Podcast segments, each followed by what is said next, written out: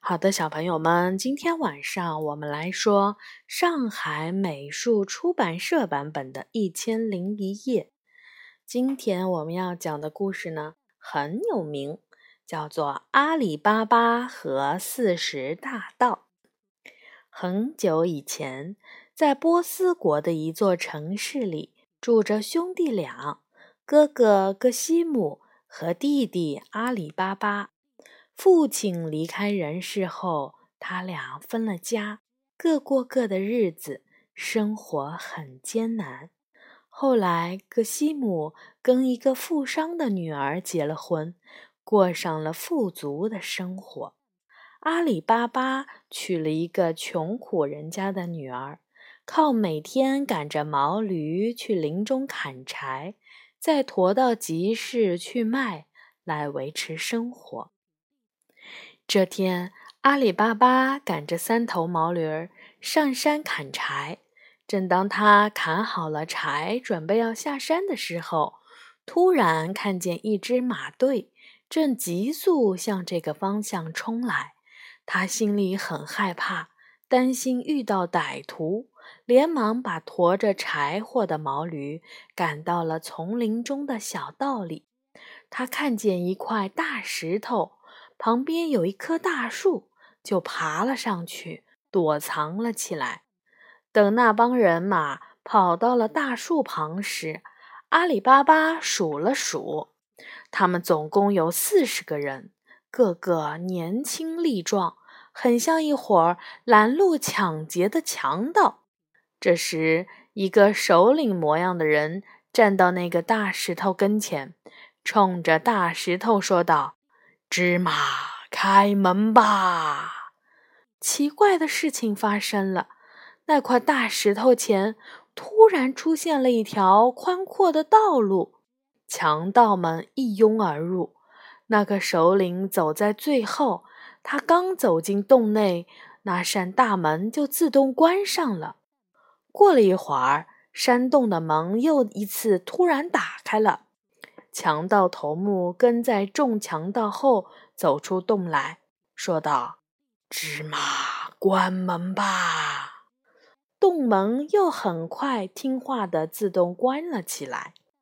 然后强盗们翻身上马，扬长而去。阿里巴巴非常的好奇，他走到大石头前，学着强盗头目的样子喊道。芝麻，开门吧！他的喊声刚落，洞门竟立刻打开了。他小心翼翼地走进洞里，顿时被眼前的景象给惊呆了。洞中堆满了数不清的金银珠宝，原来这是强盗们长久以来掠夺财宝、用来藏宝的宝库啊！阿里巴巴从满洞珍宝中挑了几袋金币，来到了洞门前，大声地说道：“芝麻，开门吧！”洞门打开了，阿里巴巴走出了洞外，又说：“芝麻，关门吧！”洞门应声合上了。阿里巴巴驮着金币，赶着毛驴儿回到了家中。他的妻子看见满袋的金子，十分的吃惊。阿里巴巴把在山里的奇异经历告诉了妻子，妻子惊喜万分，忙着数那些金币。可是金币实在是太多了，他怎么数也数不清。他决定去格西姆家走一趟，从他家借量器来量一量金币有多少。然后就把金币埋起来。葛西姆的老婆是一个好奇心很强的女人，她想知道阿里巴巴的妻子借生做什么用，于是就在生的底部抹上了一点蜜蜡。她想，不管他量什么，总会沾一点在蜜蜡上，这样就可以知道阿里巴巴的妻子在量什么了。阿里巴巴和妻子量完了金币，就把金币给埋了起来。但是他们没有注意到，有一枚金币被生底的蜜蜡粘着了。当阿里巴巴的妻子把生送还给他的嫂子的时候，格西姆的老婆马上就发现阿里巴巴家的秘密。原来他们借生是去量金币的。她又是羡慕又是嫉妒，就把这件事情告诉了丈夫格西姆。格西姆大吃一惊，一向贫穷的弟弟突然用生来量金币，这里头一定是有什么蹊跷。他来到了阿里巴巴的家中，逼迫弟弟把事情的来龙去脉一五一十地说了出来。第二天一大早。格西姆就来到了阿里巴巴说的那块大石头前，他高声地喊道：“芝麻，开门吧！”门果然打开了，洞里果然堆满了琳琅满目的珠宝。格西姆心花怒放，他摸摸这件，又摸摸那件，恨不得把所有的珍宝都带回家中。不知不觉，天快黑了。格西姆装了很多的宝物，走到门口，没想到，由于刚才兴奋的过了头，他记不清楚打开门的暗语了。他慌了神，几乎试着喊出了属于豆麦谷物的所有的名称，但是唯独“芝麻”这两个字儿，他怎么也想不起来了。就这样，他被关在了洞中。这天半夜，强盗们抢劫归来，一打开洞门，就发现了拎着珠宝的格西姆，一个个火冒三丈。格西姆被凶恶的强盗吓坏了，他想夺路而逃，却被强盗头目一把抓住，一剑砍成了两半。强盗们觉得还不解恨，就把格西姆剁成了好几块。挂在了洞门内的左右两侧，警告擅自闯进来的人：如果进了洞，这就是下场。格西姆久久没有回家，他的妻子慌了神，心想丈夫很有可能是出事了。她找到了阿里巴巴，告诉他格西姆去了那个洞中，到现在还没有回来。阿里巴巴也预感到发生了什么不幸的事情，他赶着三头毛驴来到了山洞前。芝麻，开门吧！洞门打开了，阿里巴巴看见了被分成几块挂在洞门两边的哥哥的尸首，顿时悲伤地哭了起来。他把格西姆从洞中带了出来，顺手又带了些珠宝。然后回到了家中，他跟嫂嫂讲了哥哥遇难的事情，嫂嫂顿时大哭不止。阿里巴巴劝嫂嫂冷静下来，说：“现在最需要做的事就是不动声色地安顿好哥哥的后事儿，因为这件事情要是惊动了邻居，就会引起很多难以预料的后果。”他吩咐女仆马尔基娜到一家药店买药，说自家的老爷格西姆病得很厉害，需要吃药。女仆买完药就赶紧往回走。到了第二天，马尔基娜又来到了那家药店，说老爷吃了药以后没有见效，好像病得更厉害了。他担心老爷活不长了。然后他拿了药。就匆匆离开了药店。过了不久，格西姆家就放出了格西姆因病去世的消息。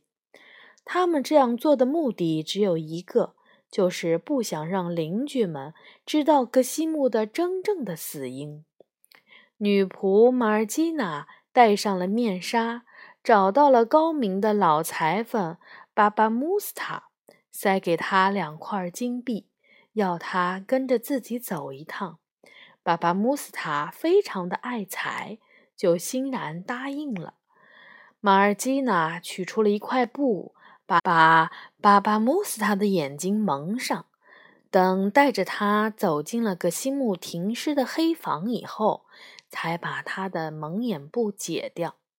马尔基娜先让他把尸首按照原样拼在了一起，然后缝合了起来，再比照死人身材的长短，给他缝一套寿衣。老裁缝按照马尔基娜的吩咐做了。马尔基娜看后感到很满意，又塞给他一枚金币，再一次蒙住了老裁缝的双眼。然后把他送回了裁缝铺。格西姆顺利下葬了，因为安排的周密。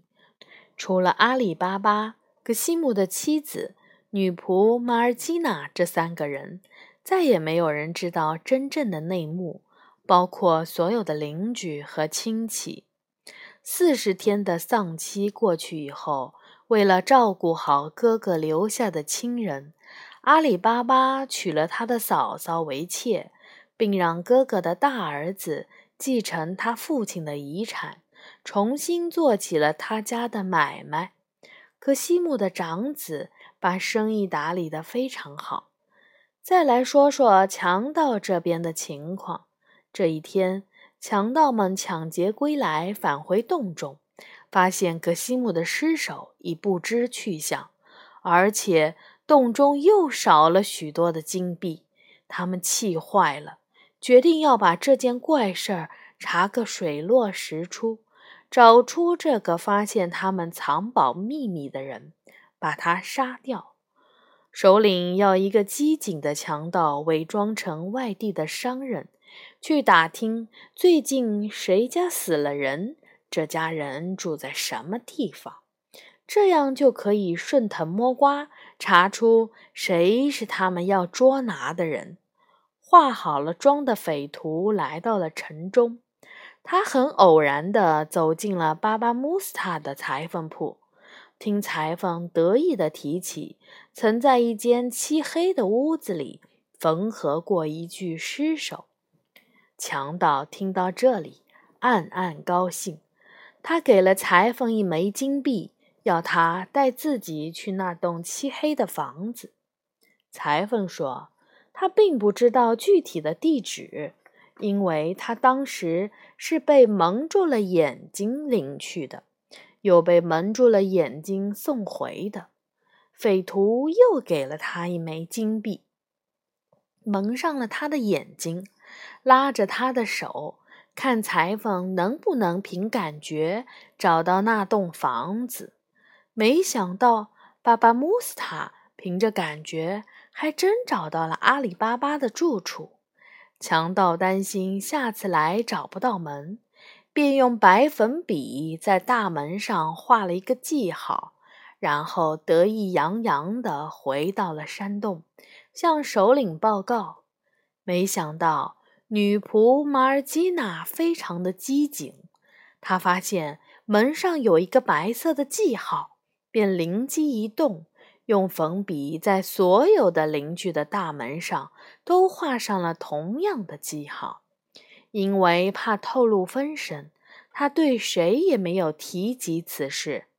当匪徒们来到阿里巴巴家附近的时候，发现家家户户的大门上都画着同样的记号，只得扫兴而归。强盗首领又派了一名匪徒去打探阿里巴巴具体的住处。这个家伙也找到了裁缝巴巴穆斯塔，他用金币买通了裁缝，利用他也找到了阿里巴巴的家。这一次，强盗在阿里巴巴家屋子的门柱上用红粉笔画了一个记号。然后连忙返回了山洞，向首领报告。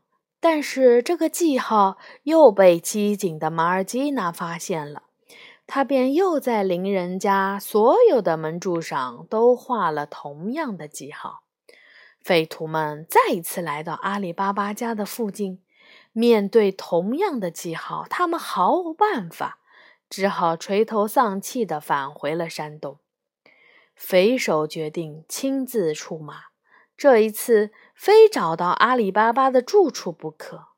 他独自来到城中，找到了裁缝巴巴穆斯塔，并在他的帮助下顺利的来到了阿里巴巴家的门前。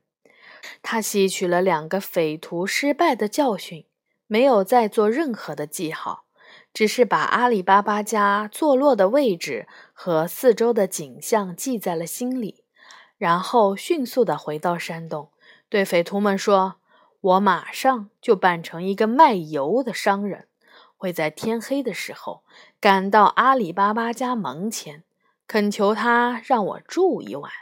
你们呢，就躲藏在我随身带着的形状、大小都一样的几十个油瓮中，每一个油瓮里藏一个人，让他们以为里面装的都是油。到半夜的时候，听我的口令，就一起杀出来，杀掉他。嗯，故事讲到这里，阿里巴巴的上部分呢，我们就说完了。因为这个故事比较长，我们其他的部分呢，呃，另做一次来说。好的，小朋友们，晚安。